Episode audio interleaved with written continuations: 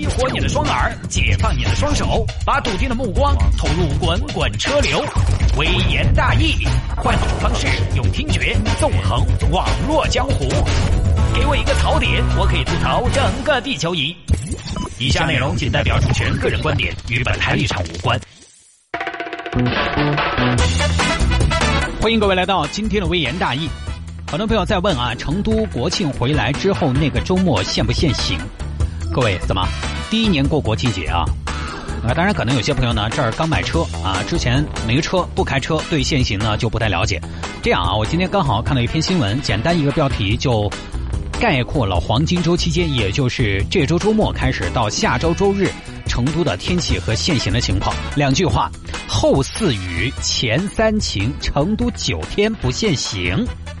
什么意思呢？前三天晴天，后四天呢有雨水。从后天开始，成都有九天不限行。那么你就从后天开始，往后数九天就行。差不多在下周的星期一才限行，不是差不多，就一定是这样的。下一周的星期六、星期天，虽然很多朋友呢是要上班的，但是呢不限行，好吧？记住了啊，就说一遍。来看吧，今天微言大义这个小新闻。自驾游途中突然肚子饿了，男子高速路边搭灶台做饭。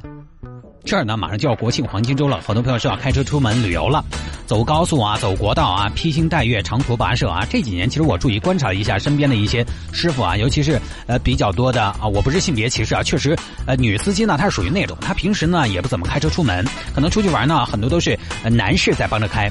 他不跑长途，就是在市区里边逛一逛，然后呢，到了黄金周要自驾了，可能就是为数不多的跑长途的这么一种体验。那么就涉及到一个交规道法的问题了。今天我们就首先来分享一个奇葩，我这个奇葩也挺可爱的啊。来看吧，湖南省高速公路交通警察局常德支队的民警，那最近呢正在高速公路上巡逻，走啊走，突然发现前方正在冒烟，哎，不会有车辆自燃吧？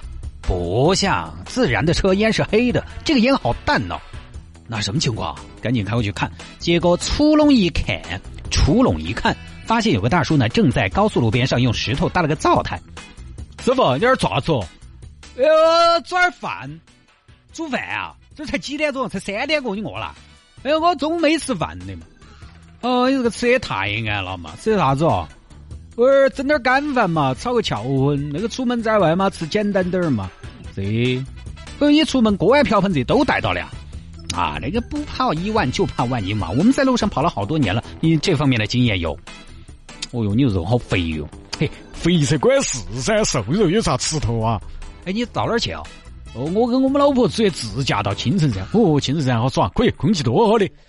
哎，老王聊这么久，好像没有聊到重点吧？哦，对对对，不好意思啊。哎，师傅，我不管你吃什么煮什么，不管你从哪儿来到哪儿去，你知道吗？你这个是违规违法的。本来高速上不能随便停车，而且现在秋天干燥少雨，你在这儿生活，万一引起火灾怎么办？哦，是不是？哦，晓得了，那个吹了嘛，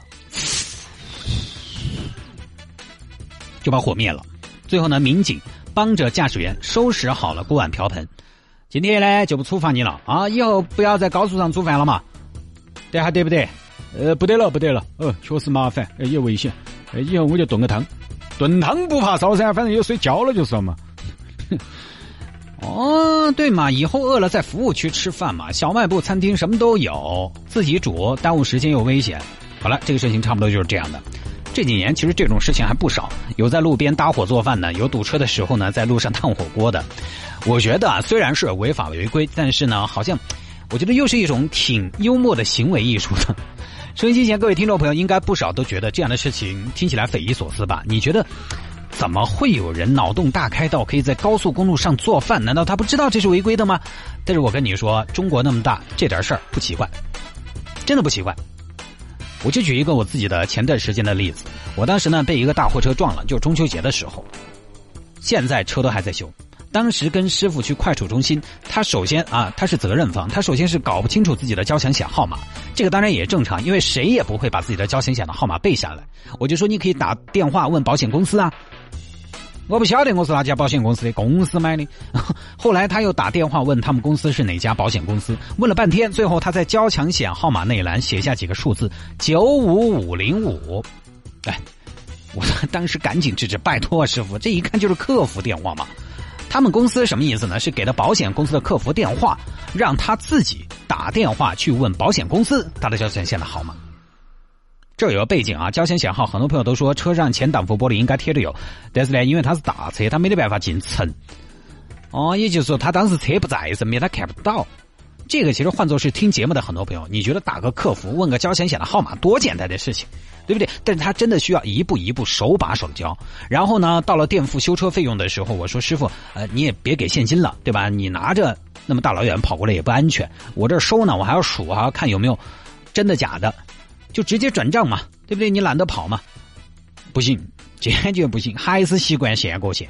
最后叫着老婆带着现金大老远的从资阳包了个车几百块钱跑过来，我就觉得明明有特别方便简单的办法呢，你就发现沟通起来真的会很困难啊！当然我们这个事情呢现在也在处理到尾声了，基本上解决了。师傅呢也一直都很配合，本来也是老实人一个，我也没有为难他。但是呢，就是通过这个事情，我就发现由现在的年轻人主导的这些生活方式、主导的文明，实际上很多老辈子他们是没跟上的。所以，当这些奇葩事情出现的时候呢，我觉得一点都不奇怪。我们的社会在发生巨变，发展呢又不均衡。比如说，有些大城市啊，它已经垃圾分类了，但有些地方呢，那个垃圾还随便丢。再比如说高空抛物这个事情，最近我们小区贴这个通知出来，提醒大家不要高空抛物。高空抛物它一定只会出现在城市，没有高楼大厦的地方就不会有高空抛物这样的概念，大家都一样平。你比如说楼上。噪音扰民，它一定也只会出现在楼房。可能很多朋友呢住惯了平房，搬到楼房，他就不会意识到下面还住着有人。我动静太大，可能会影响到下面的人。所以，当周围身边出现了跟你不一样的人的时候，我觉得大家应该先平静下来，耐心的沟通。说实话，我中秋节被撞，整个假期三天，两天在处理这个事情，对方全责。你说我烦不烦？我本来是要在亲戚家里边吃饭的。好吧，但我基本上保持了克制，可以说是没有任何的情绪，甚至我还在安抚对方的情绪。我还安抚他，哎，师傅不要生气啊，这个小问题解决了就对了。因为情绪根本不管用，这个世界不可能，你想他是什么样子的，他就是什么样子的。有时候你遇到一个什么人，也是自己无从选择的，那么只有适应。所以。大叔自驾游在高速公路边搭台做饭，我觉得一点都不奇怪。十三亿多、十四亿人的人口出现什么样的现象，我都觉得不奇怪。但说回到自驾游跑长途啊，这个呢，大家现在生活好了，也有比较多的外出自驾的经验了。在吃这个方面呢，其实选择很多的，比如说服务区可以吃。当然有朋友说哇，服务区那个东西太贵，你吃得下？我吃得下，我吃过一次。好像是在那个成雅的浦江服务区吃的套餐，三十块钱一份自助，谈不上多好吃，但是不至于吃不下，是蒸蛋嘛？我当时吃的蒸蛋拌饭，拌点肉可可，我觉得还可以。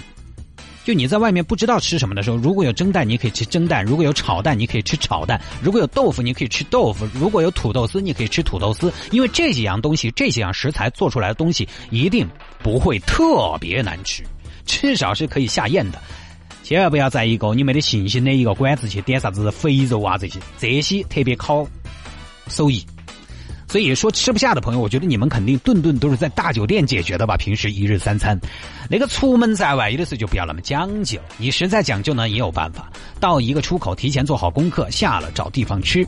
大众点评网现在什么的都特别方便啊！当然下高速吃呢，又有一个问题就是耽误时间，很多高速出口到城区又挺远的，那个一来一回可能就一两个小时就没得了。所以最好我觉得还是，如果国庆期间各位要长途跋涉的话，准备一些干粮。第一呢省时间，再有呢口味啊。这个大超市那么多吃的，那么多零食，难道还买不到合你口味的吗？尤其是国庆黄金周期间，干粮我个人觉得是最好的选择，因为一些热门线路上的服务区，那个该搜都要排队，不要说吃饭了。还有的时候，可能你在路上堵到，你就没得地方吃饭，你想下高速你都下不去。这个时候干粮就很管用了。那吃解决了，拉也要解决一下。所以这个有女士同路的朋友呢，记得多带两把伞。然后呢，如果是男士的话呢，就 没动没动要多带点啊。呃，解决的办法，反正吃还是有挺多的。我觉得没必要像这位大哥一样，任何事情都亲力亲为。好了，各位啊，这条呢跟大家分享到这儿。那么节目之外呢，想要跟谢探进行交流和互动，也欢迎您在微信上面搜索谢探自己经营打理和回复的私人微信号，拼音的谢探，然后是数字的零八三八，拼音的谢探，然后是数字的零八三八，加为好友来给我留言就可以了。时间的关系，我们赶紧进段广告，广告之后呢，继续回到今天的微言大义。